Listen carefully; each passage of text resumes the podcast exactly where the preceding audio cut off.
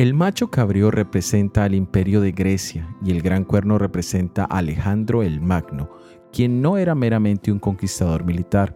En sus conquistas traía también la cultura helenística y por eso encontramos que el idioma griego se convirtió en el idioma internacional en el mundo antiguo. También la cultura griega influenció el comercio en el mar Mediterráneo e incluso influenció en la proclamación del Evangelio de Jesús. Es bello poder dejar un legado significativo en nuestras familias, en nuestros vecindarios, en nuestras ciudades y, por qué no, en nuestros países. Sin lugar a dudas, Alejandro Magno dejó un gran legado. En la Biblia encontramos un personaje cuya descripción nos deja varias características. Leamos en el libro de Hechos capítulo 11 versículo 24, porque era varón bueno y lleno del Espíritu Santo y de fe, y una gran multitud fue agregada al Señor. Este era Bernabé, de quien se nos dice que era un varón bueno, lleno del Espíritu Santo y de fe.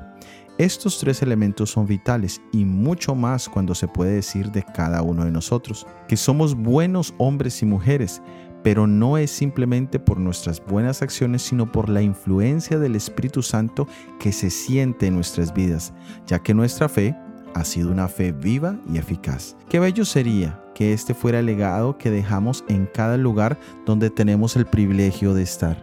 Que Dios nos ayude a dejar legados de vida para vida. Soy Óscar Oviedo y este es el devocional Daniel en 365 días.